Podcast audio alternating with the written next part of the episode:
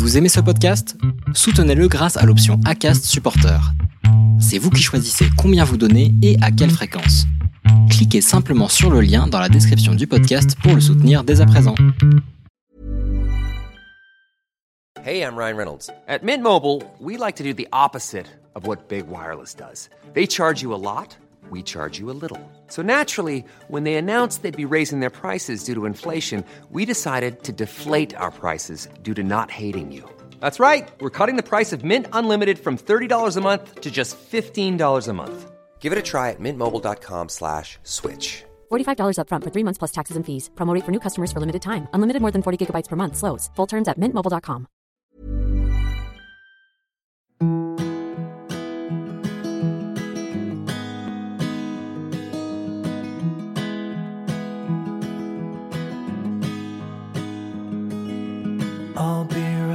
behind Josephine. I won't leave you waiting in between. And the cigarette you bummed from me is almost burning out. You suck it till your fingers burn and then throw it on the ground. Bienvenue sur le podcast Les enfants vont bien. Ici, vous entendrez parler de PMA à l'étranger, de GPA, de conception artisanale, d'adoption et de bien d'autres termes qui accompagnent les parcours de conception de nos familles. Vous entendrez aussi et surtout des familles homoparentales, monoparentales par choix ou de fait, adoptantes, nous raconter leur parcours extraordinaire au sens littéral du terme vers la parentalité. Parce qu'en France, le chemin est bien avancé mais n'est pas encore abouti, je vous propose d'écouter des témoignages de nos quotidiens qui vont vous rassurer sur le fait que nos enfants vont bien. Vous écoutez l'épisode 6 de la saison 2 du podcast Les enfants vont bien. Je vous préviens dès l'introduction de cet épisode, nous avons rencontré des difficultés de son lors de l'enregistrement de cet épisode. Il va vous falloir donc tendre l'oreille pour pouvoir comprendre Rémi à certains moments. Les messages qu'il avait à faire passer étaient trop importants pour ne pas produire cet épisode. Je vous remercie donc par avance de votre indulgence vis-à-vis de la qualité de cette interview. La GPA a mauvaise presse, il faut bien se l'avouer. On entend de tout la concernant, et surtout de bien vilaines choses. Évidemment, les témoignages que l'on retient sont surtout ceux qui marquent, et donc ceux qui sont les moins enviables, un peu comme quand on regarde sur Google à quoi correspondent nos symptômes, et qu'en plus on est un poil hypochondriaque. Alors, on a en tête l'exploitation du corps des femmes, l'enfant non remis aux parents d'intention, le dédit aussi du parent d'intention, le coût qui est certain, la difficulté d'accès à ce type de procréation, et on imagine se rendre dans des pays en voie de développement, et bien sûr, j'en oublie. Et puis il y a la manif pour tous, peu nombreux, comme le souligne bien mon invité, mais qui font tellement de bruit qu'ils contribuent à enfoncer des doutes qui nous chatouillaient déjà. Alors, cette semaine, je reçois Rémi, qui nous embarque dans son parcours de GPA à Toronto au Canada, mais surtout qui nous fait cheminer avec lui autour des idées reçues que lui aussi a dû déconstruire. Il voulait être papa, c'était évident, mais jamais la question de comment ne s'était posée. Quand il rencontre Grégoire, la coparentalité se présente pour être finalement écartée. Rémi nous guide durant cette interview dans les démarches qu'ils ont entrepris et nous donne des tips pour pouvoir faire des choix éclairés. Parce que finalement, la GPA est le plus souvent éthique quand elle est encadrée. On se rend dans des pays aussi, voire plus développés que les nôtres, et nos enfants ont bien des papiers et une identité en arrivant sur le territoire français. Je vous laisse découvrir l'histoire de cette jolie famille qui a vu son parcours de GPA couronné de succès par la naissance de leur petite Ava en 2017. Je vous souhaite une bonne écoute. Bonjour Rémi. Bonjour. Je te remercie beaucoup de t'être rendu disponible pour cet entretien tous les deux. Donc Rémi, en fait, tu es venu vers moi pour euh, me raconter ton histoire que tu as déjà racontée euh, auparavant sur d'autres d'autres médias, notamment euh, à la radio, euh, dans un épisode. Tu peux m'en parler peut-être un petit peu, enfin on en parlera peut-être un petit peu juste après. Aujourd'hui, tu, tu es venu vers moi parce que tu es papa Oui, et que tu es, tu es donc euh, papa avec un autre papa. Tu as, une, tu as une petite famille bien à toi. Est-ce que tu peux me raconter, euh, enfin m'expliquer, enfin me raconter ta famille en fait? Euh, bah, du coup, je m'appelle Rémi, j'ai 40 ans, euh, je suis marié avec Grégoire et on a une petite fille de 3 ans qui s'appelle Ava et qui est née il y a un peu plus de 3 ans euh, au Canada suite à une, une gestation pour autrui. D'accord, donc une petite Ava de 3 ans. Exactement. Donc, euh, je dois préciser parce que souvent je, je connais un peu les histoires où euh, je suis sur les comptes Instagram que je ne connais absolument pas ta famille euh, et je n'ai jamais vu non plus de, de photos de, de, votre famille. Donc, pour, voilà, c'est vraiment de la découverte pour moi euh, aujourd'hui, euh, totalement, on va dire. Est-ce que tu peux me raconter comment vous vous êtes rencontrés avec Grégoire? Euh, de façon assez, euh, assez classique sur, enfin, sur les réseaux sociaux. Mhm. on a échangé sur Twitter et on a commencé à parler, à parler, à parler, à parler euh, pendant un certain temps jusqu'à se rencontrer et, et puis bah, on ne s'est plus jamais quitté. C'est marrant parce que finalement les réseaux sociaux c'est quand même pas, en tout cas sur mes épisodes, c'est pas ce qui revient le plus. Ah. Mais, euh, bah voilà. mais effectivement ça reste une façon très classique de, de se rencontrer. Tu l'as rencontré en quelle année Grégoire? Je l'ai rencontré en 2013. En 2013, d'accord. Donc juste avant euh, ou, ou pendant les débats euh, sur la loi du mariage pour tous? Ouais, plus ou moins pendant. Enfin, ça avait déjà commencé puisque enfin, je ne le connaissais pas personnellement, mais à la première, à la première manif qui avait eu lieu, je l'ai aperçu, on ne se connaissait pas encore vraiment, donc euh, effectivement, c'était pendant les débats. D'accord, ok. Et du coup, c'est à ce moment-là que tu l'as aperçu, euh, non pas pour la première fois, sinon tu n'aurais pas pu le repérer. Je connaissais son existence. tu connaissais son existence, d'accord. Et donc, du coup, tu me dis, vous vous êtes plus jamais quittés, c'est-à-dire que vous avez euh, tout de suite emménagé ensemble Non, non, non, non, ça a pris, de temps ça a pris du temps. Euh, ça a pris du temps parce qu'on voulait. On était déjà, je veux dire, âgés, sais pas vrai, on était déjà des vraies grandes personnes, mais on avait bien installé chacun de notre côté. Et du coup, Mhm. on, on- on voulait attendre d'avoir vraiment envie d'habiter ensemble, d'être sûr de ce qu'on faisait et pas, euh, et pas se précipiter. Euh, Mhm. On a quand même, enfin, en fait, c'était un peu ridicule euh, financièrement, parce qu'on passait notre temps euh, ensemble. Euh, et qu'on payait de loyer pour rien, mais euh, on a mis un petit peu de temps. Je crois qu'on a emménagé ensemble en fin 2014 de mémoire. D'accord, oui, donc vous avez pris un petit peu de Ouais, temps, effectivement. Bon, après, effectivement, quand on est déjà bien installé dans la vie, euh, il faut aussi rompre nos habitudes. exactement. Ok. Et euh, vous avez dès le départ parlé de ce projet de, de parentalité ou c'est venu euh, petit à petit? Bah, assez, rap- assez rapidement parce que, bah, comme tu l'as souligné, en fait, on s'est rencontrés pendant les débats sur le mariage pour tous, ce qui fait que on avait quand même, euh, on était quand même plutôt à, à- à aborder ces problématiques et ces questions euh, qu'on se posait sans doute moins avant, j'imagine. En tout cas, moi, je ne les ai pas posées pareil avant. Euh, et je sais que très très rapidement, on- même je crois de mémoire avant même qu'on soit réellement euh, en couple, euh, on, a discuté de nos désirs de parentalité et de se rendre compte qu'on avait tous les deux, sur le principe et dans nos rêves les plus fous, envie d'avoir des enfants. Mhm. Donc on en a parlé euh,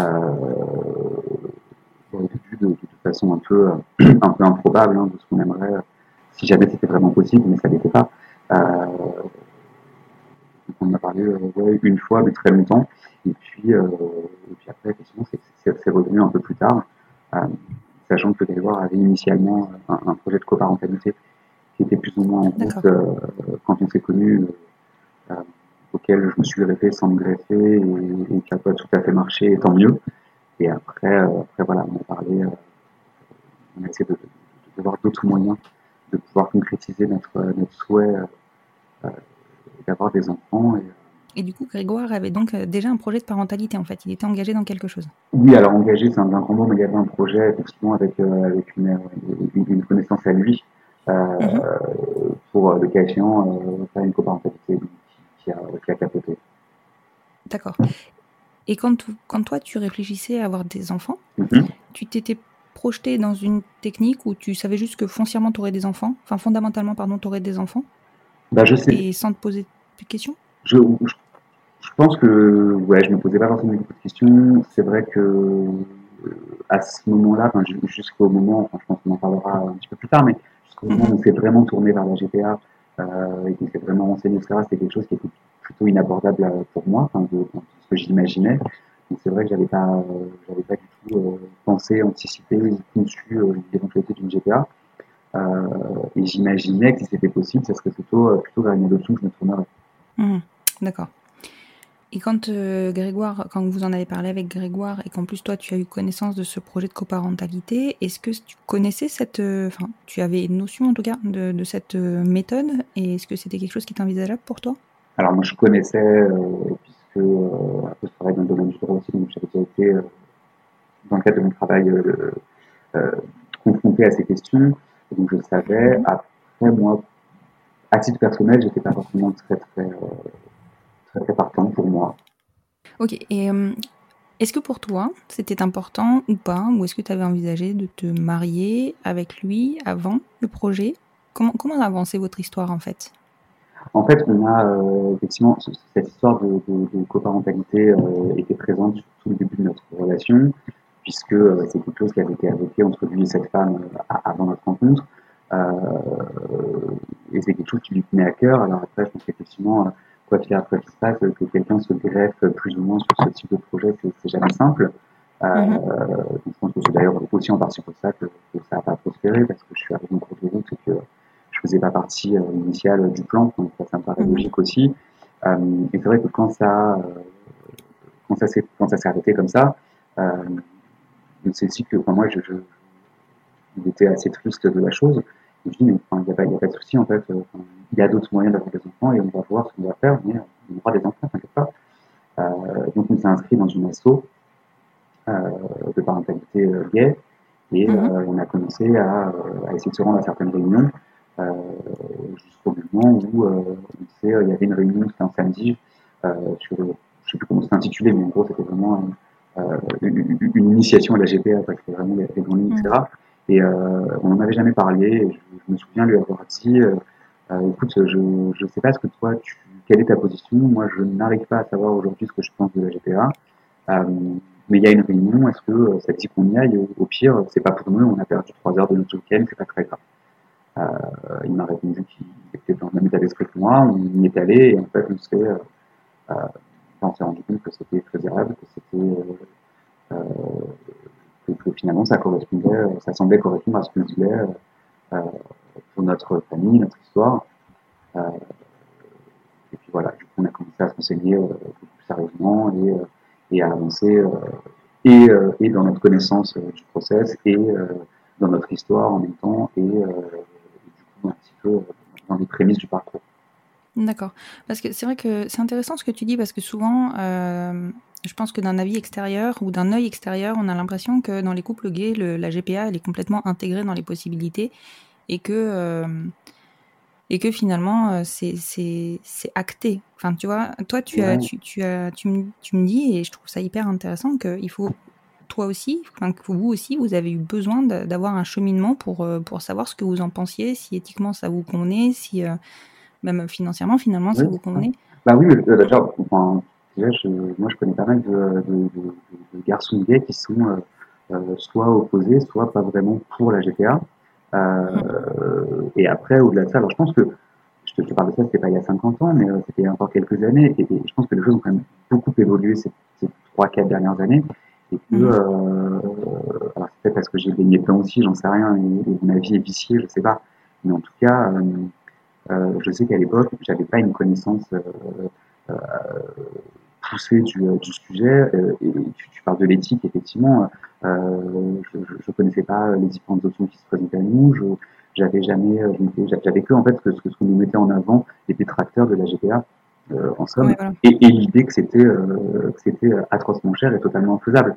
Donc en fait, voilà, mes images, j'exagère un peu, mais c'est un peu ça. C'était, de toute façon, c'était inabordable financièrement et, et on exploite une femme pour, sans, sans, réfléchir à ce qui va se passer pour elle après. Voilà, c'était en gros les images que j'avais. Je schématise un je ne serais, pas, serais pas allé à cette réunion oui, finalement, les, détracteurs de, de, la GPA arrivent très bien à nous faire passer des discours, euh, enfin, des discours qui, enfin, ou en tout cas des idées reçues. Ils, arrivent à nous conditionner.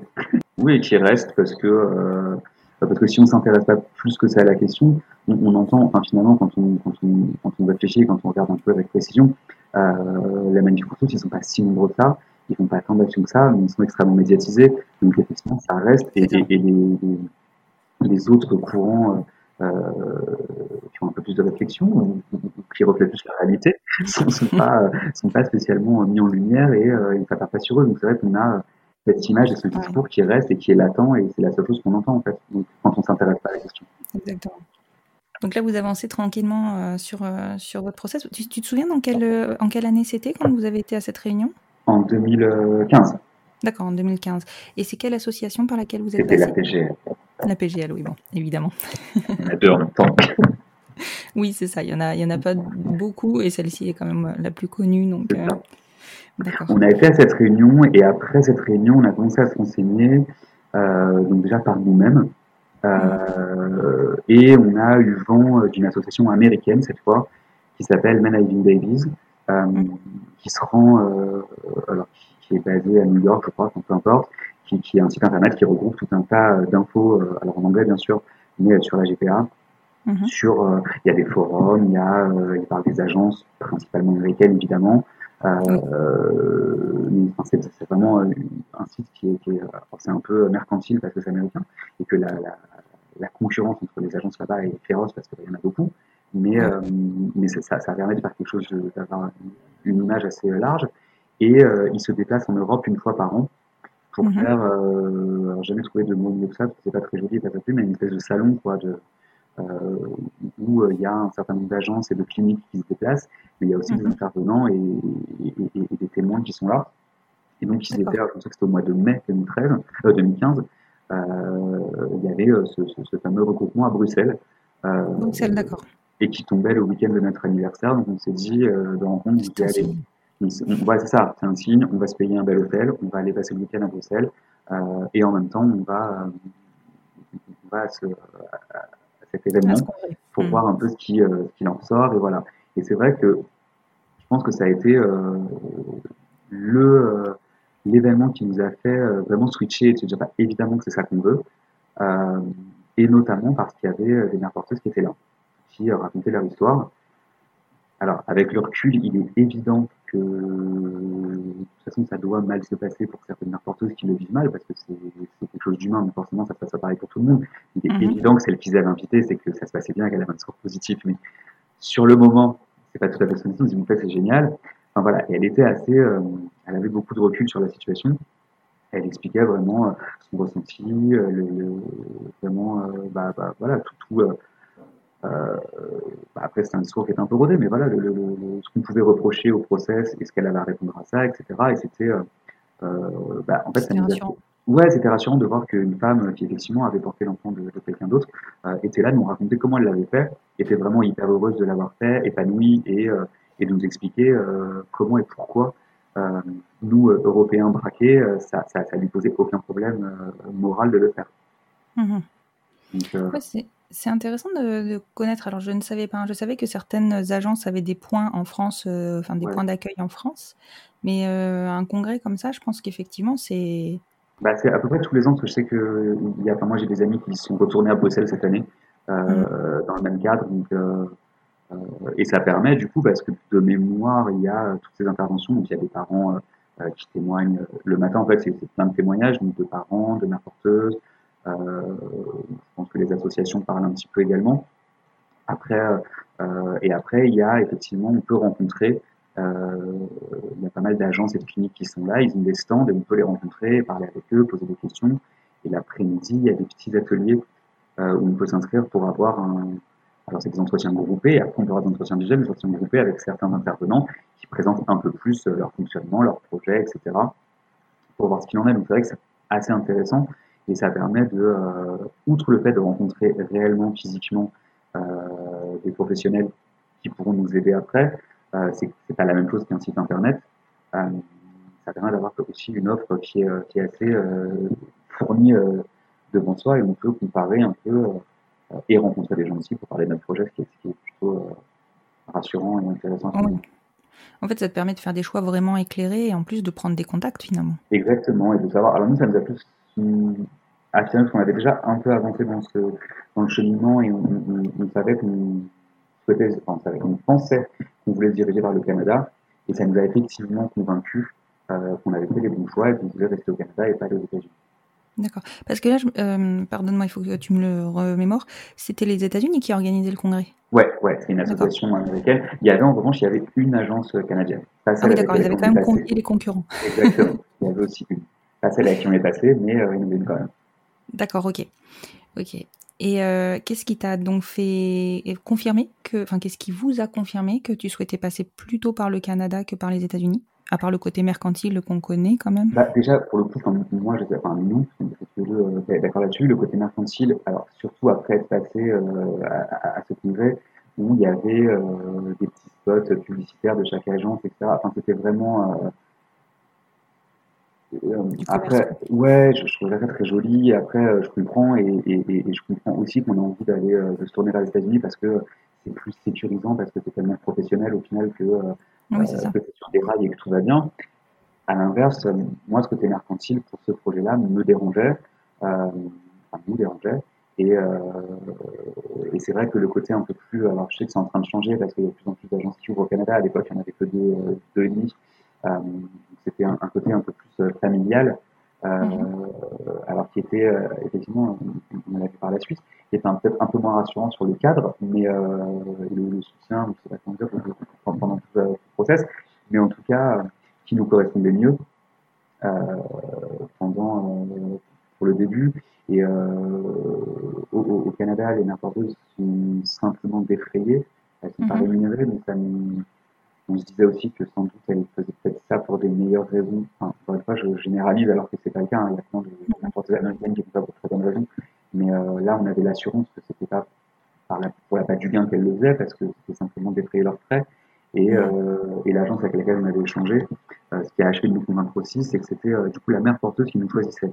On avait, voilà, on, on, avait un profil à remplir pour se vendre, en gros, euh, et, ce profil était soumis à des mères porteuses qui disaient là, eux, j'ai très envie de les connaître et euh, est-ce que ce serait possible?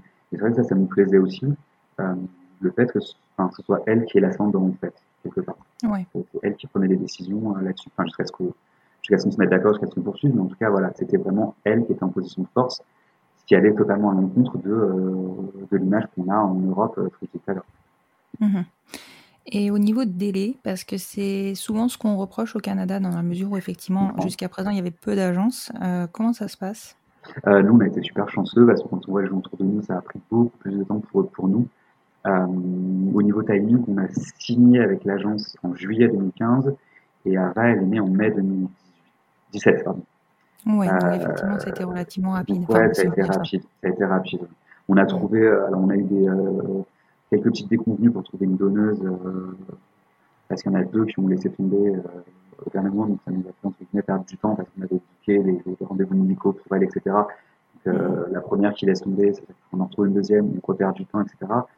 Et après, à partir du moment où on a trouvé la, la troisième euh, et que les embryons ont été fertilisés, on a trouvé, on a été mis en contact avec la mère porteuse trois mois et demi après, je crois, à peu près quatre mois, entre trois et quatre mois après avoir nos embryons. Et après, en revanche, nous, on a, nous et elle avons voulu prendre le temps de se connaître, euh, mhm. vraiment, avant de, de, de confirmer qu'on voulait faire ça ensemble. Euh, donc, ça a pris un peu plus de temps, mais pas. Euh, encore une fois, on, on, a signé en janvier 2015, en juillet 2015, je vais y arriver, et le premier transfert a eu lieu en août 2016. D'accord, oui. C'est quand même relativement rapide. Ouais. Mhm. Et au niveau, alors on va revenir un petit peu, un petit peu en arrière dans le process. Donc, euh, tu me dis que vous n'êtes pas passé par l'agence que tu as rencontrée sur le, le, fameux congrès de, de, Bruxelles. Euh, je ne vais pas te demander le pourquoi parce que ça c'est propre à chacun, je pense. Mais euh, comment tu as fait la, recherche? Enfin, Comment vous avez envisagé d'aller vers une autre agence et quels ont été vos critères en fait? En fait, on l'avait, on s'était renseigné sur un peu toutes les destinations possibles à l'époque. Euh, et, et, on avait vu, parce qu'après c'est pareil sur la PGL, il y a des forums de discussion, donc on avait euh, des discussions, on regardait des, on avait des infos par ce, par ce biais-là aussi, et, mhm. euh, et, on avait rencontré, rencontré, non, on avait échangé avec les deux agences canadiennes. Et, et, et, du coup, enfin, le, la façon de, de fonctionner de l'autre agence ne convenait pas forcément. Euh, enfin, voilà, c'était le retour qu'on avait eu, on n'a pas forcément accroché avec, euh, avec la, la, la, dirigeance de, l'agence. D'accord. Oui, bon, ça, c'est clair que c'est une question de, de personnalité, c'est vraiment propre à chacun. Exactement. Et c'est très important d'être en confiance dans, dans, ce genre de démarche, donc euh, il ne faut pas euh, hésiter à... C'est quelque chose qui est assez particulier, on a le du monde, c'est pas dans notre langue. C'est vrai que si de base on n'est pas forcément euh, absolument en confiance, je pense que c'est compliqué. Ouais. Et d'ailleurs, tu, tu, évoques un point que je n'ai d'ailleurs jamais abordé, je crois. C'est vrai que souvent, c'est pas dans notre langue. Euh, Est-ce que les agences ont des, des, interprètes ou des personnes qui sont bilingues pour, euh, enfin, oui, bilingues dans. Il y a certaines agences, oui, euh, la nôtre non, par exemple. Euh, je sais que l'autre agence canadienne à l'époque, bah, la, diri- la dirigeante parlait français. Euh, je sais qu'il y a certaines agences aux États-Unis qui, qui ont des Français qui bossent avec eux, Ouais, c'est le cas. ce, qui, ce qui est plutôt pas mal. Euh, mais pas tous, vraiment pas tous. Enfin, nous, je sais qu'il y avait personne qui parlait français à l'agence. Ouais, bah, c'est vrai que ça, ça reste un des freins aussi à lever. Bah, pour certains, je pense, ouais, effectivement, parce que si tu, parce que ça, ça, ça demande quand même euh, de bien parler anglais et, et- et de parler anglais dans plusieurs domaines, parce que euh, tu as tout le côté juridique. À un moment, il faut que tu relises les Mhm. choses que tu signes. euh, Et alors, pour le coup, euh, relire, enfin, entre euh, écrire un mail en anglais et relire un contrat en anglais, c'est pas tout à fait pareil. ça. Euh, et après, tu as le médical, parce que pendant le suivi de la grossesse, euh, ben, voilà, et là, tu es content d'avoir regardé Urgence et Grey's Anatomy en VO pendant des années, parce que tu arrives à comprendre, non mais sincèrement, en plus, tu arrives à comprendre quelques mots euh, que, que tu comprenais pas avant. Donc, euh, ouais, franchement, enfin, c'est vrai qu'il voilà, faut quand même avoir quelques notions d'anglais avant de se lancer, parce que c'est un peu compliqué. Donc, en gros, le début du parcours, c'est de commencer par Urgence et Grey's Anatomy. Exactement. pendant un an, un an et demi, et après, tu peux y aller. Après, c'est bon. D'accord. Et donc, du coup, vous avez trouvé, donc, je suppose, vu qu'il n'y avait pas beaucoup d'agences à l'époque, que c'est forcément l'autre agence par laquelle vous êtes, euh, vous êtes passé. Elle est située où, cette agence? À Toronto. À Toronto. Ok. Quel est leur process à eux? Euh, du coup, le, le, leur process, ils font, euh, alors ils, ils te proposent, t'es pas obligé de suivre, ils te proposent de passer par leur, euh, leur agence de donneuse et leur clinique. Après, tu Mhm. peux passer par qui tu veux. Nous, on est parti du postulat que, euh, bah, si, si c'était leur partenaire habituel, euh, ils avaient tout intérêt à ce qu'il soit sérieux et bien. Mhm. Euh, et que de toute façon, cette agence-là, elle fonctionne par le bouche à oreille, puisque, euh, surtout à l'international. Donc, euh, bah, ils- si on n'était pas satisfait, euh, euh, ça n'irait pas. Donc, on, voilà, on a suivi leurs accords. Donc, on est rentré en contact avec l'agence de donneuse et, euh, et la clinique. On a fait, il y a tout un tas d'analyses médicales à faire qu'on a fait en France. Puis, dans le même temps, à peu près en même temps, on a rédigé ce fameux profil en anglais où bah, on se raconte en fait, hein, on raconte son avis, on met des photos, on explique qui on est, comme, bah, un peu ce qu'on a fait euh, tout à l'heure toi et moi, mais euh, enfin moi surtout, Mhm. mais en développé, euh, parce que bah voilà, faut vraiment expliquer qui on est et donner envie euh, à une femme de, de, de, de, de nous connaître et de porter notre enfant. Donc on faisait ça en même temps, de, réussir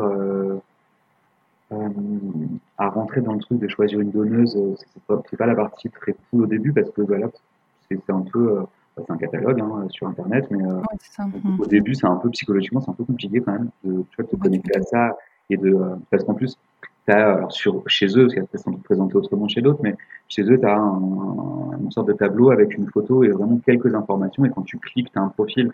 Mais donc c'est bizarre de, de, de regarder euh, cette liste de photos en gros et euh, de te dire euh, bah tiens je veux elle quoi.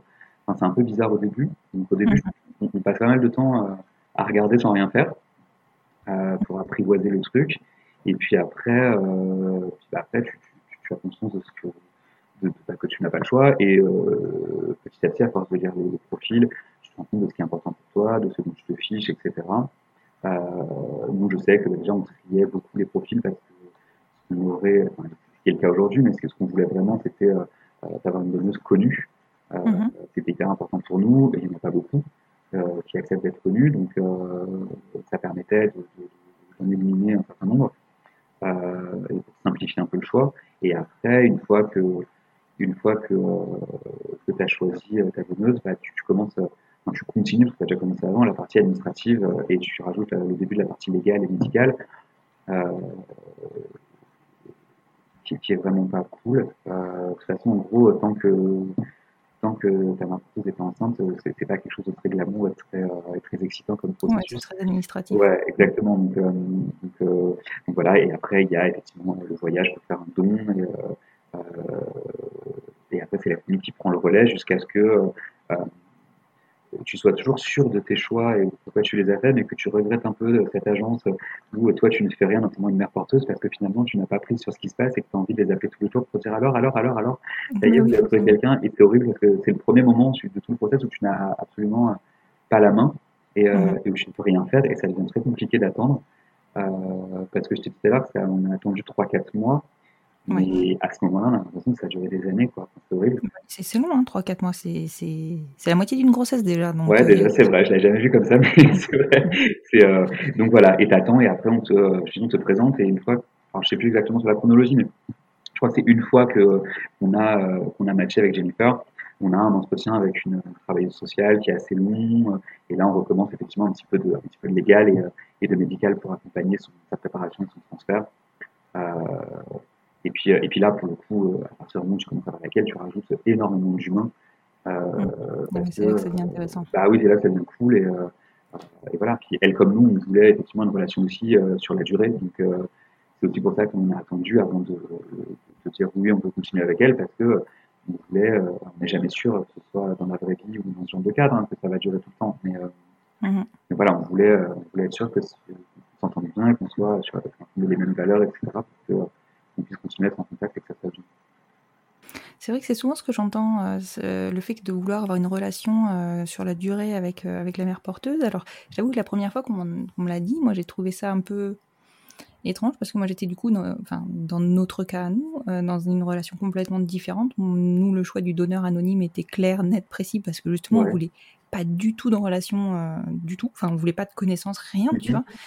Et, euh, et euh, à, force d'enregistrer des épisodes ou de découvrir des histoires euh, de, de papa en GPA, qui sont passés par la GPA, je, le comprends complètement. C'est, je pense que c'est, une part hyper importante finalement dans le process, ce côté humain avec la mère porteuse. Il y a le côté humain, et puis après, moi je sais que j'avais fait à l'époque, bah, toujours pour les mêmes raisons, hein, sur le début de la GPA, où je dis qu'est-ce que j'en pense, c'est vraiment horrible ce qu'on va faire. Euh, à faire pas mal de recherches en plus des témoignages qu'on avait vus et de me rendre compte que finalement, alors c'est pas vraiment sur la GPA, mais ça se recoupe, que euh, les, les, les, en fait, j'essayais de répondre dans ma tête à toutes les, toutes oppositions de la manif pour tous et des opposants. Euh, et notamment ceux, on les arrache à un parent et, et ils vont avoir un manque, etc. Et en fait, en lisant des choses, je me suis rendu compte que a priori, euh, les enfants qui avaient un manque et qui recherchaient, c'était notamment les enfants adoptés, mais qui n'avaient pas accès à leurs origines, et que dès mhm. lors qu'on connaissait ces origines, euh, ça allait beaucoup mieux. en tout cas, c'était une mhm. étude que j'avais lue. Et c'est vrai que de ce, enfin, nous, ce qu'on voulait, c'est que notre fille, enfin notre enfant, parce qu'on savait pas à l'époque qu'on aurait une fille, mais puisse un jour, à tout le moins, même si on n'avait pas de vrai rapport euh, euh récurrent avec euh, la, la, la, donneuse et la mère porteuse, qu'elle puisse, le jour où elle se posait des questions, ou si elle voulait poser des questions, si elle voulait, en, gros, c'était le bien-être de, au-delà même de l'aventure humaine qu'on a vécue avec ces deux femmes, le bien-être de notre enfant euh, et, de pouvoir apporter toutes les réponses à ces questions, le cas échéant, euh, quand elle serait plus vieille. Oui, vous étiez bien documenté du coup en amont. Et, alors c'est vrai que la question souvent se pose par rapport à la mère porteuse, mais au niveau des, de, la donneuse, vous avez aussi la possibilité de garder le contact? Ouais, alors pas, forcément toutes. Nous, je sais que comme je t'ai dit, on a eu deux mauvaises expériences sur le choix. Euh, et le, euh, en fait, quand, la première s'est désistée, l'agence nous a euh, dit bah, Je suis désolé, vous chercher quelqu'un, et, et, et, a mis en avant euh, deux ou trois profils, je sais plus, dont un qui nous plaisait. mais alors, c'est très moche, mais on nous dit que c'est bien de choisir les donneuses les plus jeunes possibles parce qu'elles ont, elles ont, elles ont plus d'ovules en général lors des dons. C'est ça. Et, en fait, cette, cette, jeune fille qui nous avait proposé, qui nous plaisait bien, était un petit peu vieille, puisqu'elle avait, je crois, 25 ans. Euh, avec le recul, c'était un peu ridicule. en tout cas, elle était plus vieille que d'autres. Et en fait, elle avait déjà fait plusieurs dons. Elle donnait de moins en moins. Enfin, elle avait, elle donnait de moins en moins d'ovules à chaque fois. Et on disait, mais mince, comme elle est encore vieillie, est-ce qu'elle va donner Donc en fait, on ne l'a pas retenue. On en a choisi une autre. Et quand l'autre s'est redésisté, on a redit, ben voilà, est-ce que vous pouvez nous conseiller, enfin nous proposer d'autres euh, profils Et on a remis celui-ci. Euh, et on s'est dit, allez, mince, c'est pas grave. Euh, de toute façon, elle nous plaît depuis le début, enfin, son profil nous plaît, et, et, et puis c'est pas grave, on verra, allez. Et euh, faut aussi à son, à son instinct, on avait dit qu'on l'aimait bien et c'était juste ça qui nous prenait. Et, euh, et en fait, quand on l'a choisi, on a dit à l'agence, bah, écoutez, voilà, c'est elle. Euh, la, la, fille de l'agence nous a répondu, écoutez, euh, ok, je vois avec elle si, euh, si ça va, si elle est disponible et qu'elle peut faire un, un cycle maintenant. en revanche, je dois vous prévenir que je la connais, elle va vouloir vous parler, elle va vouloir vous connaître, est-ce que ça vous dérange? Non, clairement non, au contraire. Et, euh, et du coup, on est toujours, on est toujours en contact. Le hasard a fait que notre donneuse et notre porteuse habitent dans la même ville.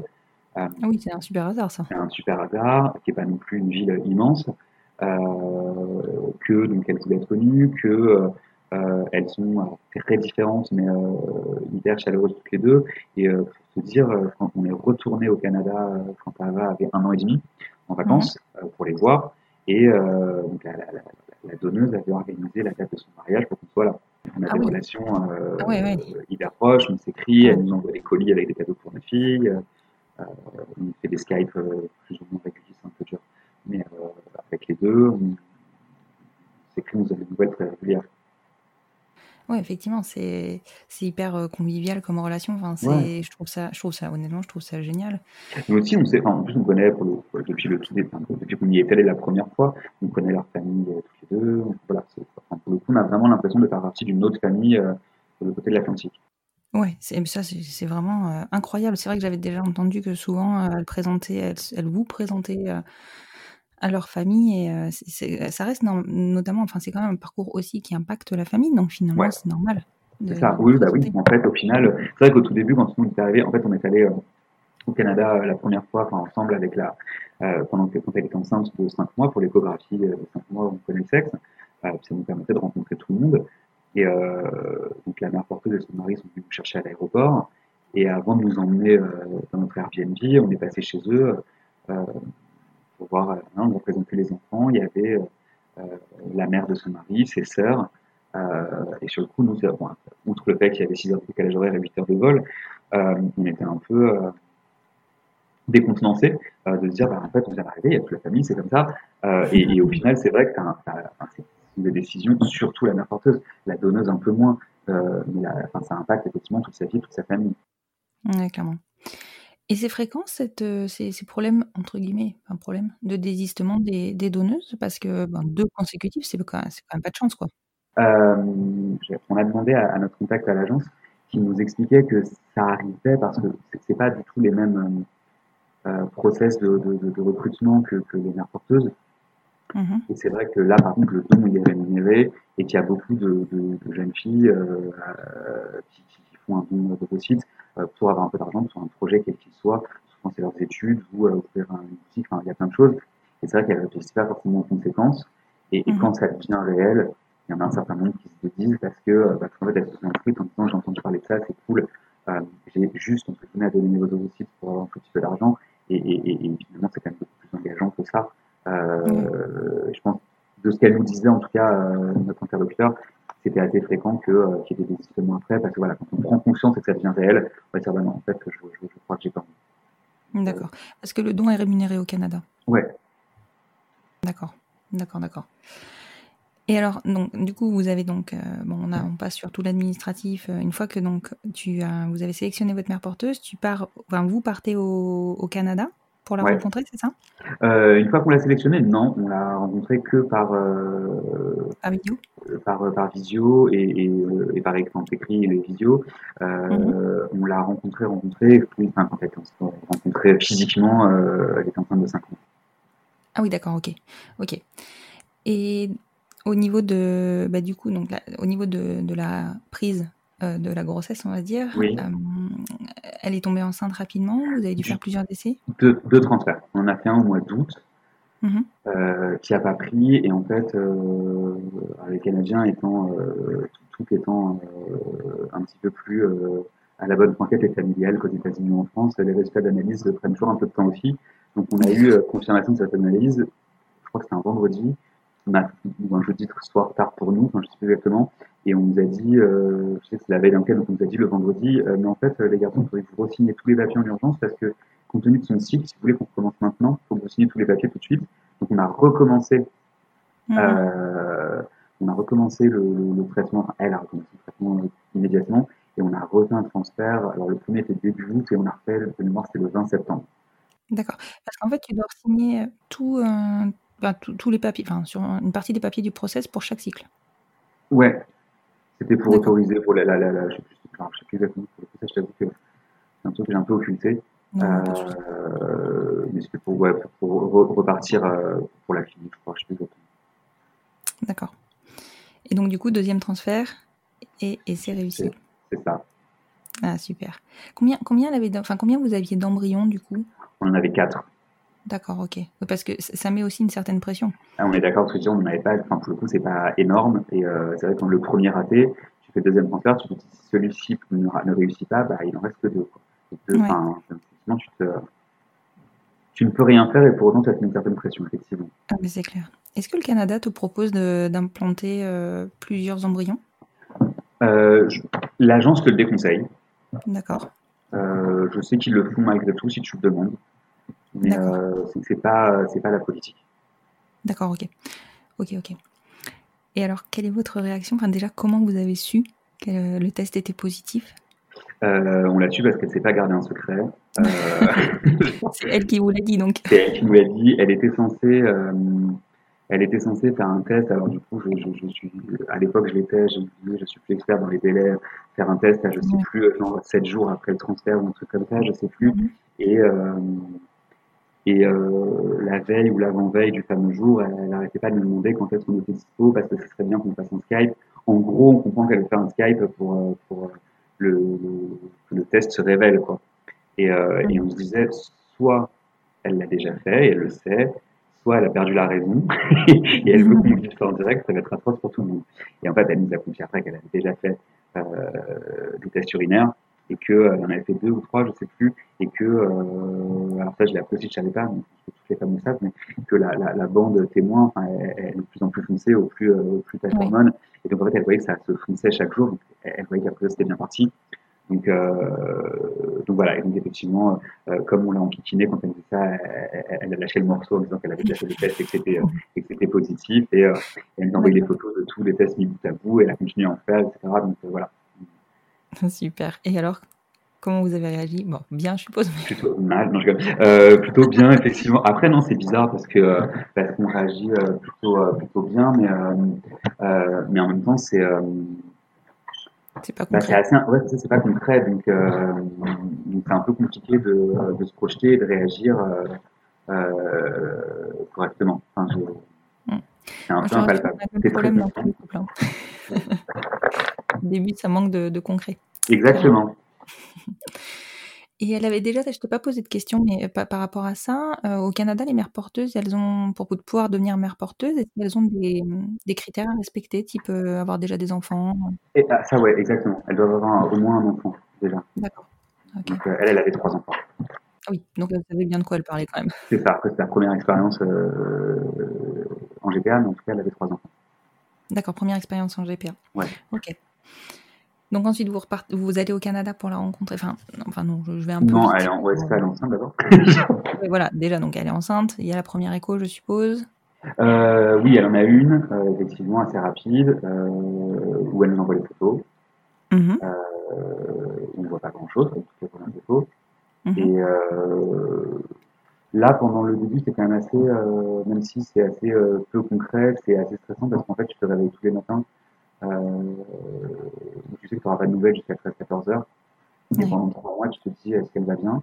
Est-ce que ouais. jusqu'à 13 heures, on va avoir un message pour nous dire qu'il euh, y a eu un problème? Est-ce qu'il y a quelque chose? Enfin, du coup, c'est un peu. Euh, ouais, très compliqué. Ouais, c'est ça. C'est un peu, un peu compliqué. La distance n'est pas forcément euh, aidante sur le coup. Mais, mais, ça permet aussi du coup de se réveiller bien parce que, parce que tous les matins. alors, c'est horrible parce que c'est les habitudes. Tous les matins, ils écrivent en se levant. Et si un jour, elle se lève un peu plus tard, ben, euh, oui. toi, tu es là et tu te dis qu'est-ce qu'il y a, pourquoi elle écrit pas, qu'est-ce qui s'est passé, qu'est-ce qui s'est passé? c'est clair. Donc, euh, donc c'est un peu, et ça permet du coup, voilà, on parlait tous les jours, on continuait à, à, à, se lier, et, voilà. Elle nous envoyait régulièrement des photos, alors, pas au tout début parce qu'elle change pas, mais euh, dès lors qu'elle a commencé à grossir, elle nous envoyait des photos pour qu'on voit quel point du ventre, etc. Et, et puis, et puis voilà, assez rapidement, dès lors qu'on sait, je crois qu'on a attendu les trois mois quand même, hein, qu'elle est enceinte de trois mois et que, et que ça a tenu on s'est précipité pour prendre des billets d'avion et louer un appart pour, pour venir pour les cinq mois. Mmh. Euh, ce qu'on n'avait pas fait par, par superstition avant. Mais, euh, mais voilà, de se dire qu'il fallait le faire. Euh, on en avait très envie. Et là, pour le coup, c'est devenu hyper, hyper palpable et concret et réel. Ouais. Et vous avez pu vous déplacer euh, donc aux cinq mois euh, par rapport à vos boulots respectifs. Vous êtes parti combien de temps? Est-ce que ça ouais, Non, on en est parti une semaine en plus. Donc, euh, oui, bah, non, non, vraiment. Après, on, enfin, moi, je suis libéral, donc je, dans une moindre nécessaire mesure, mais je fais un peu ce que je veux et, et mon mari, il peut, il peut s'arranger aussi quand même. Ça va, D'accord. quelques semaines. D'accord. Parce que ça reste aussi un, un des reste- points. ouais, euh, exactement. ça reste important, un hein, parce que-. C'est ça. Parce que autant sur, euh, sur les premiers rendez-vous, bon, tu peux effectivement rester une semaine, et au moment de la naissance, c'est pas une Ah semaine bah, que tu c'est un peu plus long. Ouais, c'est un peu Voilà. plus long. On est d'accord. Voilà. Donc, les- le rendez-vous des 5 mois, c'est le rendez-vous où vous avez découvert le sexe du bébé. Ouais, exactement. Et Vous coup, alors, une ok. préférence? Au- bah, euh, on- enfin, moi, je préférais une fille et mon mari préfère un garçon. Donc, euh, on savait qu'il y en avait deux qui seraient contents. En Voilà. vrai, on aurait été contents tous les deux. Enfin, la preuve, il est très content alors qu'il préfère un garçon. Mhm. Euh, J'aurais été très content ça Euh, Mhm. Mais euh, non, bon, voilà, on était euh, chacun pour des raisons personnelles et, et stupides parce qu'en fait, en vrai, on s'en fiche. Mais voilà. Après, au Canada, c'est un peu spécial parce que personne n'assiste à l'échographie, mais que ce soit nous ou les couples mariés classiques. Euh, Ouais. On attendait à la salle d'attente, on voyait toutes les femmes partir toutes seules et les mecs rester dans la salle d'attente. Euh, et à la fin, ils viennent vous chercher. Donc en fait, euh, en plus, l'échographie des 5 mois, elle est quand même super longue. Ouais. On, reste un temps fou dans cette salle sans savoir ce qui se passe, en se disant est-ce qu'il n'y a pas un problème, etc. Enfin, c'est un peu, là aussi, c'est un peu stressant. Euh, et euh, on finit par venir nous chercher en disant voilà. euh, et, et, et là, du coup, le, le, euh, la personne qui, qui fait, enfin, le technicien fait euh, nous montre quelques enfin, le, le, le- le bébé, mais rapidement, et on nous demande si on veut le sexe et, euh, et essaie de nous le remontrer brièvement. Et euh, voilà, Donc, ça va très vite. du coup. Oui, oui, du coup, ouais, ça, c'est c'est hyper rapide, je me C'est doute. ça. Donc, une petite fille, Une Prévu. petite fille, exactement. donc euh, tu devais être très content. C'est ça. Donc l'après-midi, on est sortis, on a été tous les trois avec la main porteuse acheter des vêtements. D'accord. Ok, bah oui, en même temps, c'est souvent, c'est souvent ce qu'on fait après cette échographie-là. Euh, ouais, c'est là, elle nous avait dit qu'elle voulait nous offrir des trucs Archie June, donc elle était très contente, elle était très contente euh, d'acheter, euh, d'être avec nous pour la. Donc du coup, voilà, c'était la journée pour nous. Ah, c'est chouette, c'est chouette. Et, hum, et donc, bon, il faut repartir, hein, puisque il y a un moment où Là, c'était un peu compliqué. Voilà, je me doute. Le- je, je, je, je nous revois en larmes à l'aéroport en disant que on quittait, euh, on quittait notre bébé, pas né, du coup, mais euh, et Oui, que oui. euh, c'était horrible quand vous restez, etc. Après, là, tu te dis, tu, tu fais une raison, tu te dis finalement, il reste pas tant de temps que ça. Ouais. Donc, Non, euh, mais c'est sûr qu'après les quatre mois suivants, ils passent, ils passent hyper vite. hein. Ouais, après pour nous, il faut passer encore plus vite parce que euh, parce qu'à 32 semaines d'aménorrhée, donc euh, à 7 mois, euh, Ouais. euh, Jennifer, enfin, n'importe qui nous a appelé pour nous dire qu'elle était euh, un samedi pour nous dire qu'elle était hospitalisée et qu'elle avait un souci et euh, c'est là que tu que tu regrettes de ta de termes médicaux. Euh, faut essayer de Ouais, comprendre ce qui se passe parce que pendant qu'elle te parle, tu tapes des trucs sur Google en même temps et tu tombes sur des trucs atroces avec un demi-mot que tu as compris. Euh, donc c'est assez horrible. les c'est atroce.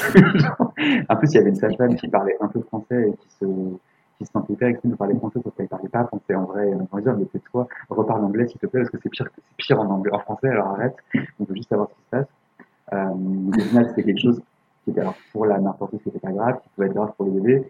Et, euh, enfin, elle avait un suivi, euh, plusieurs fois par semaine. En, en gros, le truc, c'est que si, si, si ça, si ça surveillait et que si ça stagnait ou ça empirait, il fallait déclencher la prison tout de suite. Euh, donc on savait qu'à partir de, de 32 semaines, on pouvait euh, tous les jours, on, on, recommençait, tu sais, le réveil à, surveiller- à regarder ton téléphone tu te réveilles. Et puis du coup, pour vous, ça précipitait les choses. Exactement, parce qu'on savait que de toute façon, les médecins nous disaient que quoi qu'il arrive, quoi qu'il se passe, on n'irait pas au terme de la grossesse, c'était évident. Donc, euh,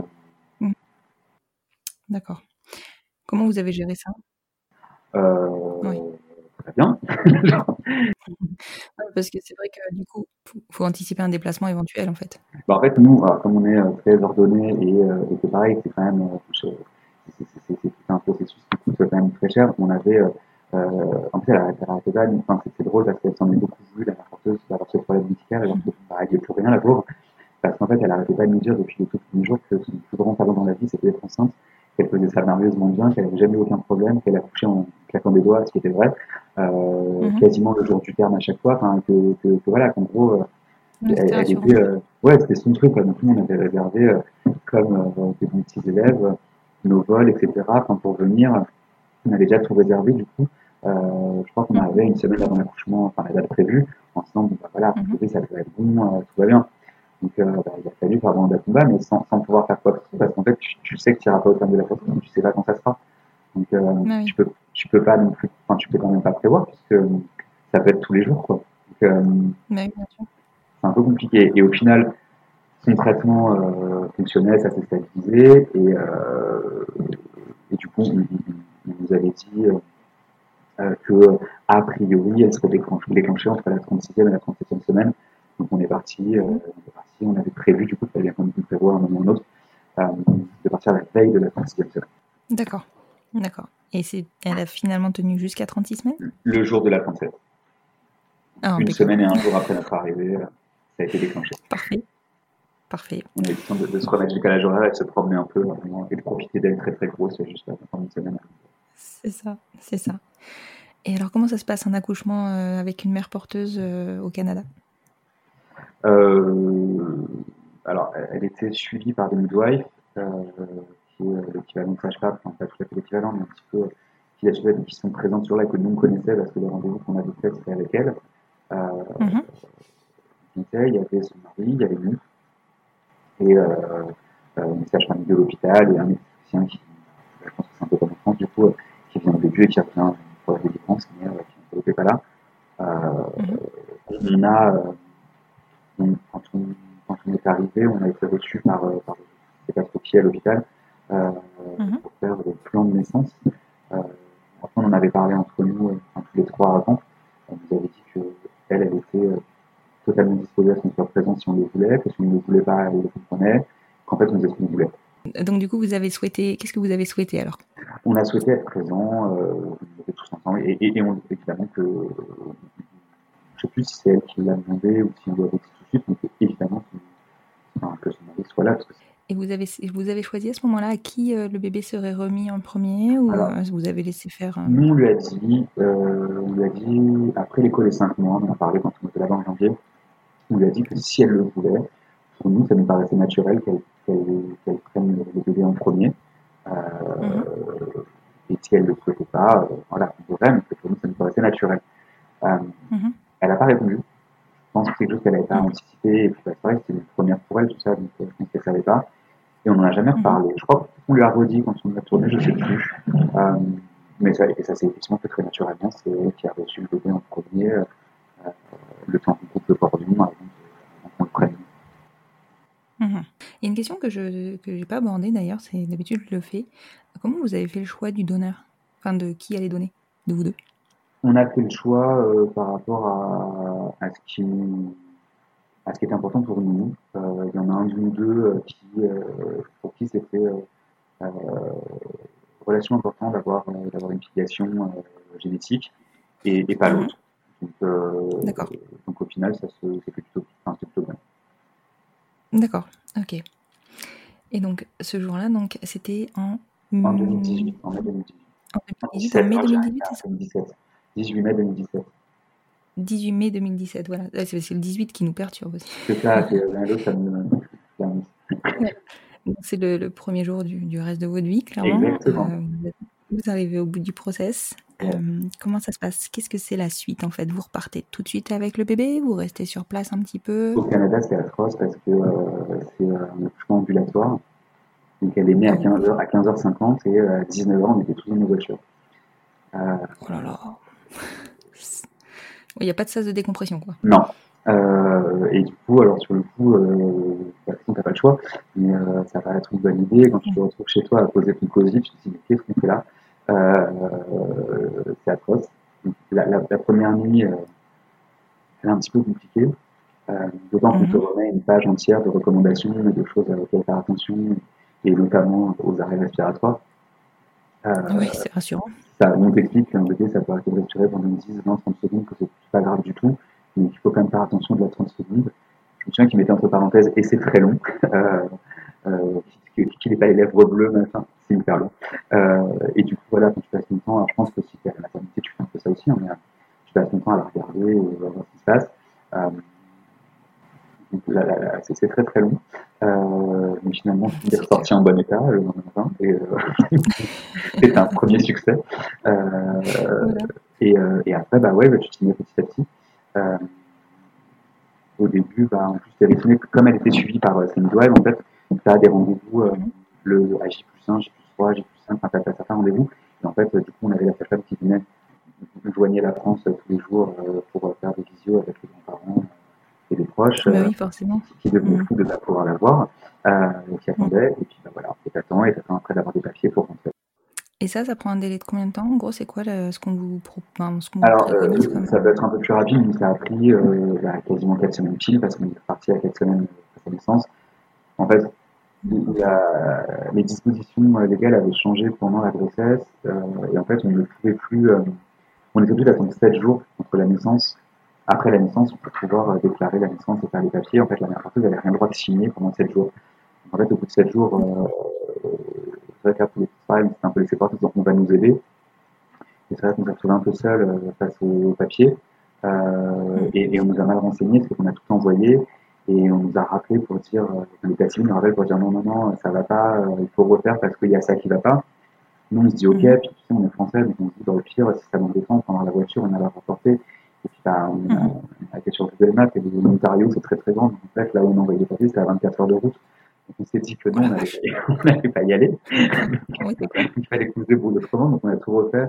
Donc euh, là, t'es content quand même d'être proche parce que c'est vrai que t'as beau, euh, t'as beau parler anglais, etc. Quand c'est pas, c'est pas ta culture, donc c'est vrai que là, là, pour le coup, la donneuse nous a vachement aidé parce que parce qu'elle passait des coups de fil avec sa sœur pour nous à l'administration. Euh, essayer comment ça se passe, quoi. Donc simple. Ouais. Euh, et, euh, et je sais que à la, on nous a finalement proposé de faire un passeport provisoire euh, pour Ava, et au final, on a eu, on a eu son acte de naissance et son passeport le mercredi, et on prenait l'après-midi, et on prenait l'avion le jeudi après. D'accord. Et, pendant ce- et à ce moment-là, vous n'êtes pas, vous n'avez plus de, de conseil juridique, enfin, vous n'avez pas de conseil juridique de la part de l'agence? Bah, là, pour le coup, ça c'est un peu. Ce que je te disais tout à l'heure, le côté un peu familial, c'est bien, et des fois, ça merde un peu. D'accord. Et du coup, tu me disais que c'était la, la mère porte, euh, pardon, pardon, que c'était la, la donneuse qui vous avait aidé. Vous l'avez Ouais. informée, prévenue de la naissance de la petite? Ah, mais elle était, elle était, elle est venue la voir dès qu'on est rentré chez nous à 19h, à 21h, elle était là. Oh, c'est génial. C'est on vraiment très génial. proche, hein, peu. Aujourd'hui, vous avez encore des contacts en- fréquents Ouais. ou réguliers Oui. avec euh, Euh, les deux euh, fréquent, beaucoup moins fréquent qu'avant, ça c'est sûr. Euh, Mhm. Après, on se suit sur les réseaux sociaux, donc déjà, ça fait un peu, euh, ça fait un peu comme des amis euh, qui habitent dans le Oui. sud de la France, quoi, tu vois, que, que, tu fait. vois. Donc, enfin, c'est un peu le, le côté positif et négatif des réseaux sociaux, c'est que tu, tu les vois, donc tu as des nouvelles, mais du coup, comme tu as des nouvelles, tu n'en prends pas forcément plus le prends temps parce que tu vois, Oui, c'est un peu ça. Et euh, Mhm. de temps en temps, euh, soit quand on a envie de enfin, voilà, un truc à se dire ou euh, un truc qui nous fait penser à l'un à l'autre, on sait. Oui, d'accord. Et alors, donc, arrive le moment où il faut reprendre l'avion pour rentrer avec un nourrisson d'un mois, Ouais, votre bagage d'un mois de, de parents, donc euh, pas encore euh, hyper expérimenté. ça. Comment ça se passe? Euh, bah, au final, plutôt pas mal, parce que parce que malgré tout, tu sais que, c'est un peu, un peu l'effet colonie de vacances. Oui. Tu sais, tu pars, c'est tes copains, c'est le drame, tu te sépares, etc. Tu ne verras jamais. Là, on sait qu'on allait se revoir, mais tu sais quand même des gens qui ont passé un mois, qui, qui, qui nous avaient offert l'opportunité d'avoir un bébé. Euh, donc, c'est hyper triste. Tu sais pas quand est-ce que tu pourras revenir le revoir. C'est- atroce et en même temps, euh, comme l'avenir vers mes familles, je le dis, etc. Donc c'était en même temps très cool et très excitant. Donc t'avais le mélange des deux. Euh, Mhm. euh, je ne t'apprends pas qu'avec un mois, t'es quand même très fatigué aussi. Donc euh, tes émotions sont un petit peu euh, lissées par ta fatigue et décuplées, mais en même temps tu gères différemment, donc ça va. Et, euh, Voilà. et puis au final, euh, bon, après, avec, c'était plutôt, euh, plutôt très très cool.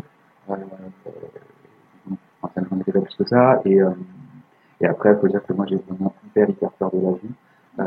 Donc, Oui. donc, le fait d'avoir un émotion, finalement, il fallait que je m'occupe d'elle et ça m'occupait. Donc, moi, j'étais assez content qu'elle soit là, tu vois.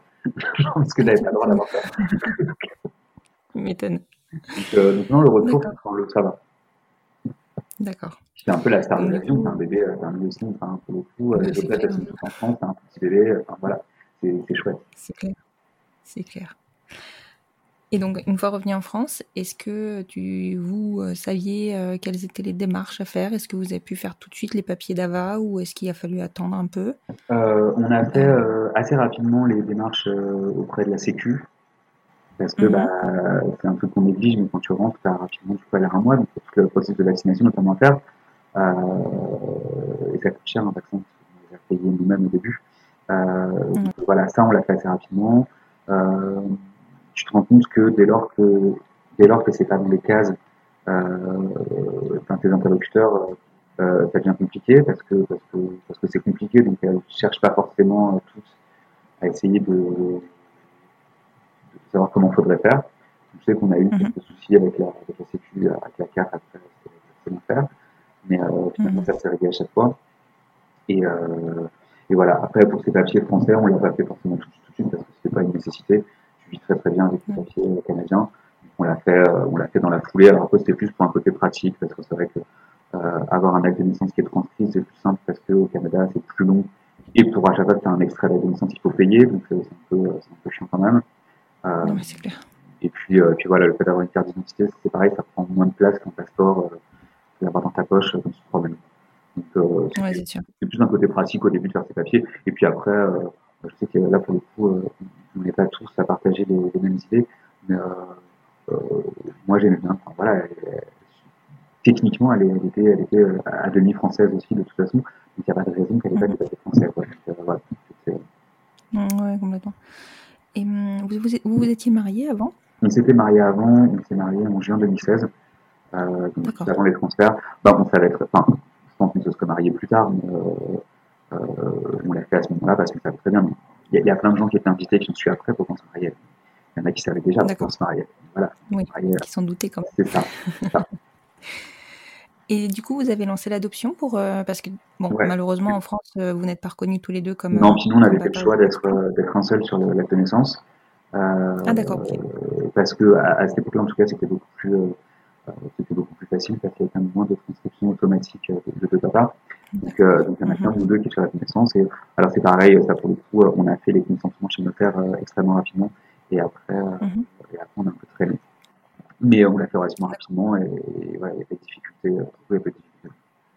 Ouais, t'as pas eu de difficulté parce que c'est vrai que de, ce qu'on a vu en voilà, depuis 2019 de mémoire, euh, tout s'est simplifié au niveau de la GPA, de la rentrée des enfants sur le territoire et euh, de l'adoption. Ouais, l'adoption même avant, c'était euh, plus, ça a commencé à suivre le régime des couples de lesbiennes en fait, où l'adoption était euh, beaucoup plus simplifiée. il y a eu une première phase où tous les dossiers étaient rejetés, puis après ça a été simplifié. Pour les couples de lesbiennes, mais pas pour les couples d'hommes, parce que sais pas.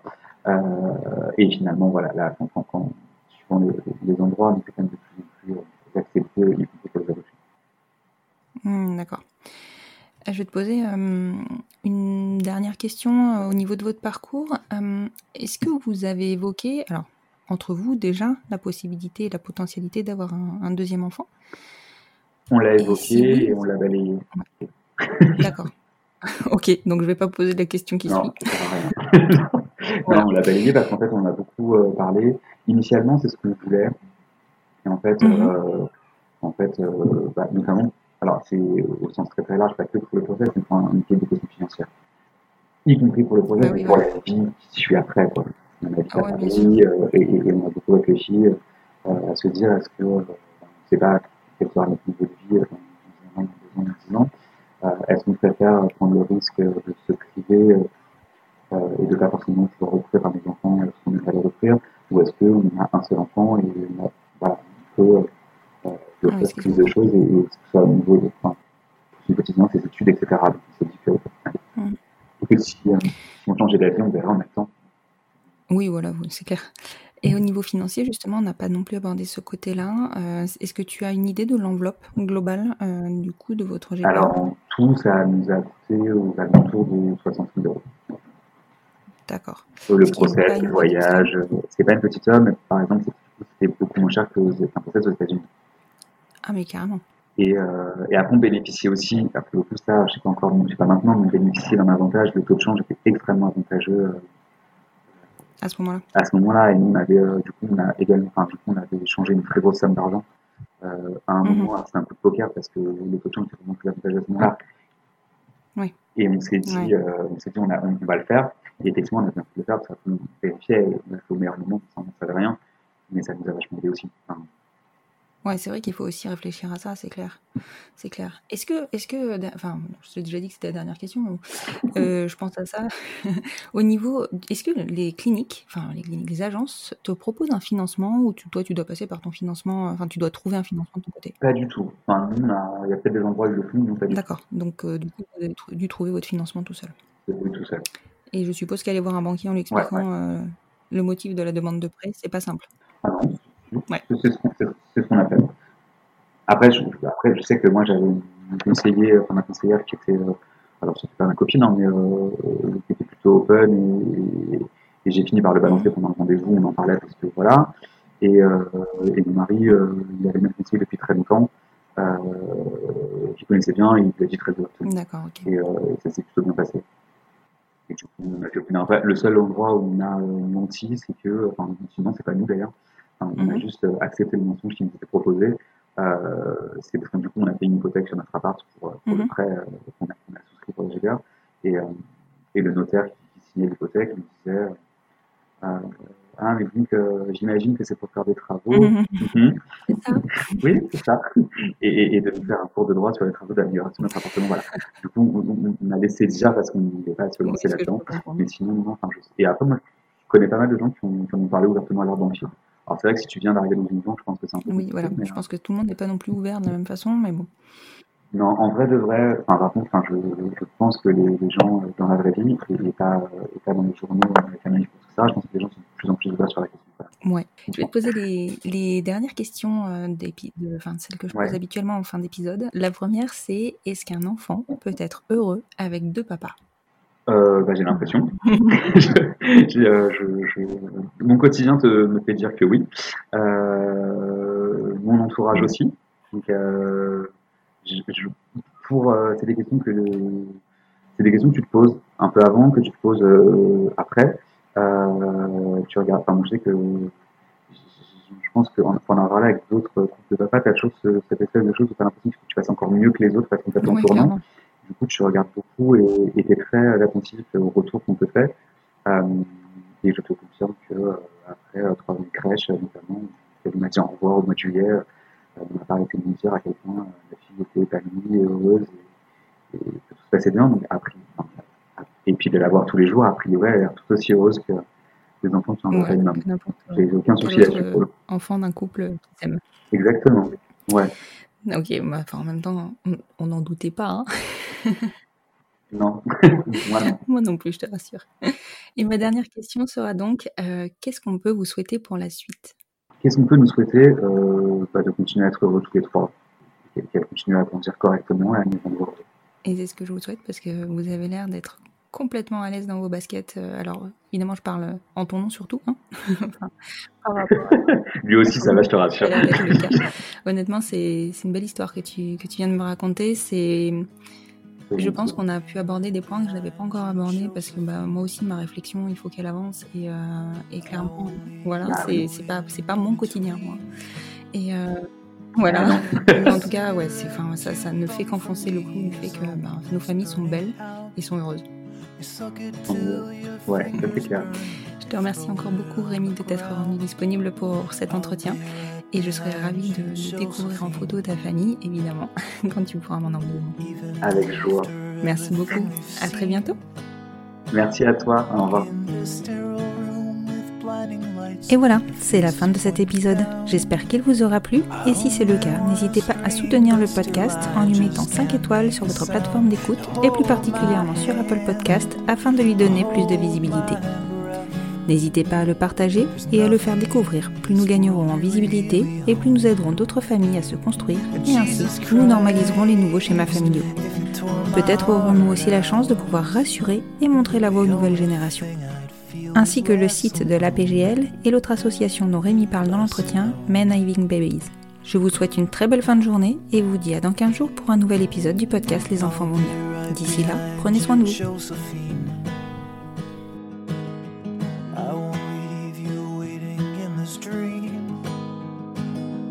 While you watch the people speaking words you can't quite comprehend. Asked me if I'd pinch you, but my fingers wouldn't bend. I'll be right behind you, Josephine. just like I was when we were 17. I guess it's only been a year, but still it feels like 34. I don't feel like I am living in the same skin anymore. Now hold my hand,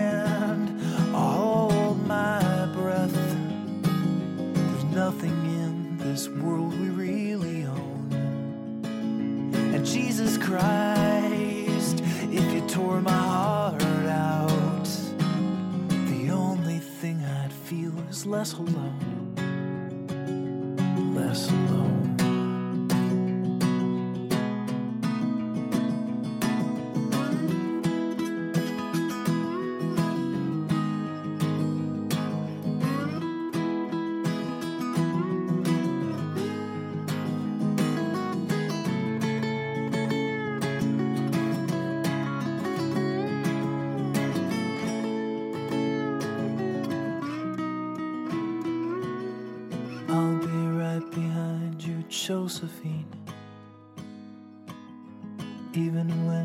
My soul's an amputee.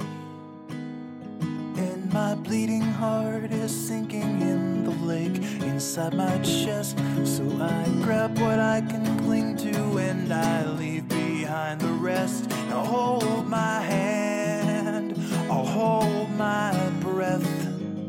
There's nothing in this world we really own.